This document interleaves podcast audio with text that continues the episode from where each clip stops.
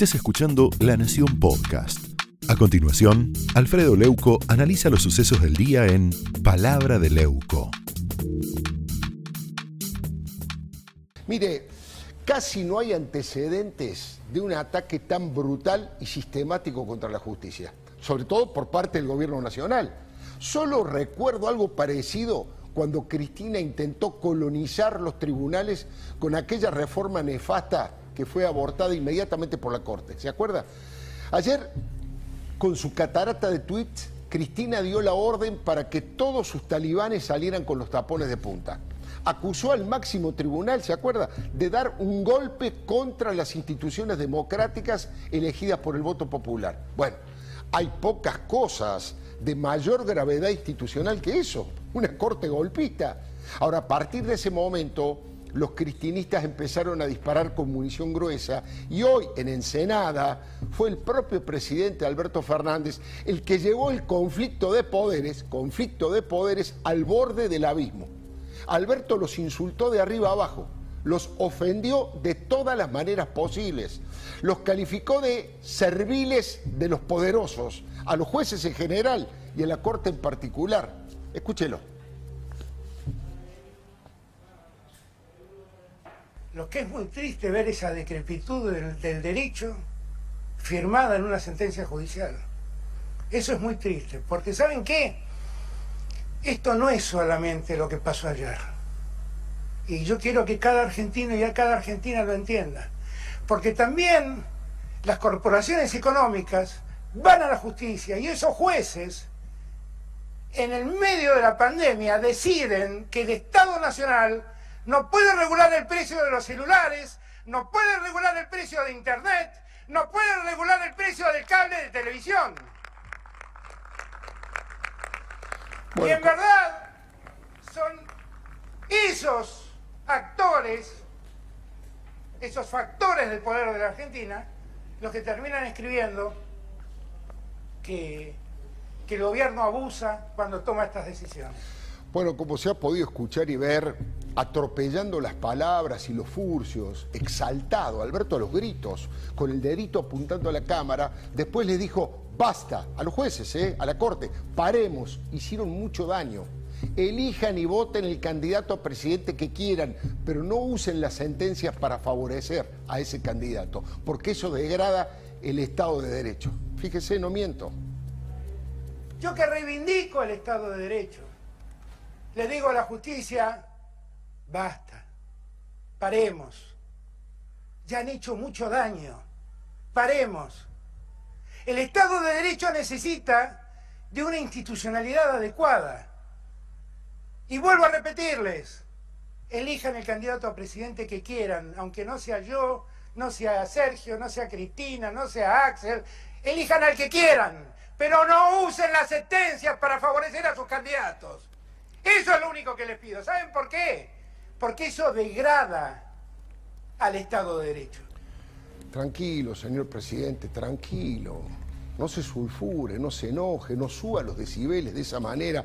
En realidad, disculpe que le diga, el que degrada al Estado de Derecho y dinamita la división de poderes es esa reacción amenazante contra los integrantes de uno de los poderes de la República. Al revés de lo que dijo Cristina, es un intento de golpe pero contra el Poder Judicial que produce debilitamiento gigantesco de la democracia. Es un paso más, señor presidente, rumbo al autoritarismo chavista o a la autocracia feudal que hoy existe en Santa Cruz. De hecho, los pasacalles de ese acto decían democracia o partido judicial. Pero Alberto fue todavía más provocador. ¿eh? Repitió su adjetivo de decrépito, que según la Real Academia tiene como sinónimos a caduco, decadente y senil. Alberto quiso disfrazar, además de unidad, ese acto y dijo, le dijo al periodismo que grabaran esa foto donde están con Sergio Massa y Cristina, aunque ninguno de ellos pronunció su discurso.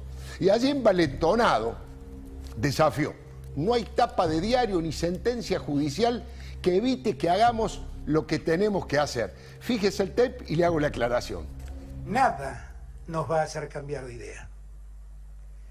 Ni el fallo de un tribunal, ni la tapa de ningún diario. escriban lo que les plazca. Y si van a fallar como están fallando, quiero decirles, solo fallan. Muchas gracias. ¿eh? Bueno, en realidad eh, lo que degrada al Estado de Derecho y dinamita, ya lo saben ustedes, porque el presidente, es una interpretación que yo hice, en ese momento se atragantó con los conceptos y le salió ese mamarracho verbal. Otra mentira fue cuando dijo que los medios de comunicación le cuestionaban en aquel momento, cuando él estaba en el llano, a Cristina, las cosas buenas que ella hacía cuando ellos estaban distancia y que por eso él se acercaba a ella. Bueno, eso demuestra el nivel de desesperación cuesta abajo en su rodada de Alberto Fernández, porque no recuerda que existen los archivos que son sus peores enemigos. Mire, presidente, nadie agredió tanto a Cristina como usted. Usted le dijo psicópata, calificó de deplorable toda su gestión, ¿o me equivoco? Institucional es deplorable, todo lo que hizo en materia judicial es deplorable, toda su intromisión en la justicia es deplorable, lo que hizo con el Consejo de la Magistratura y con la designación de los jueces subrogantes, lo que inició con la llamada democratización de la justicia, todo eso es deplorable. Mire, es tan grande la degradación de la figura presidencial y su sometimiento, Cristina, que todo ese show montado con el gobernador Axel Kicillof parecía cartón pintado, lucecitas montadas para escena.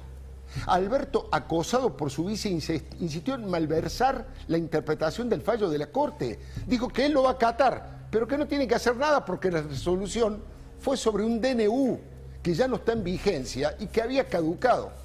Mire, no se le cayó la cara de vergüenza de casualidad. Ignoró que la Corte fijó claramente una posición para hoy, para el futuro y además para todas las provincias y las intendencias que quieran mantener su autonomía en la toma de decisiones.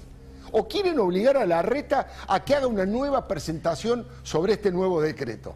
Están perdidos, se los ve contra las cuerdas porque no tienen más vacunas y no saben dónde ir a comprarlas. Nadie les vende. Ahora, la agresión más inhumana fue la de intentar responsabilizar a los jueces por los muertos en la pandemia.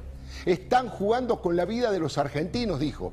Faltaba un espejo en donde mirarse porque son los Fernández los que están jugando con la vida y la salud de los argentinos y es un juego macabro, mezcla de ineficiencia atroz e inflamación ideológica. En su momento, Alberto, le había dicho a la reta sobre su DNI, consulto y arbitrario, bueno, si no les gusta, vayan a la justicia. Eso se lo dijo Alberto, o no se acuerdan. Ahora, eso es lo que hicieron. Fueron a la justicia y la justicia les dio la razón, pero el fanatismo no entiende ningún tipo de razones. Mire, en un momento dijo que nosotros no mandamos a perseguir a nadie.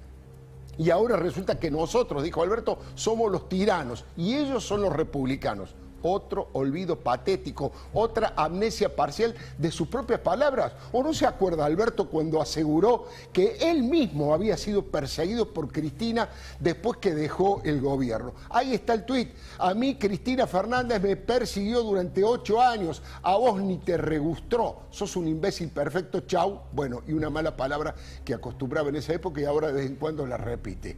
Ahora, insisto, nadie le hizo tanto daño a Cristina como Alberto cuando estaba en el llano, alimentaba a los periodistas con información negativa de ella, iba a todos los programas.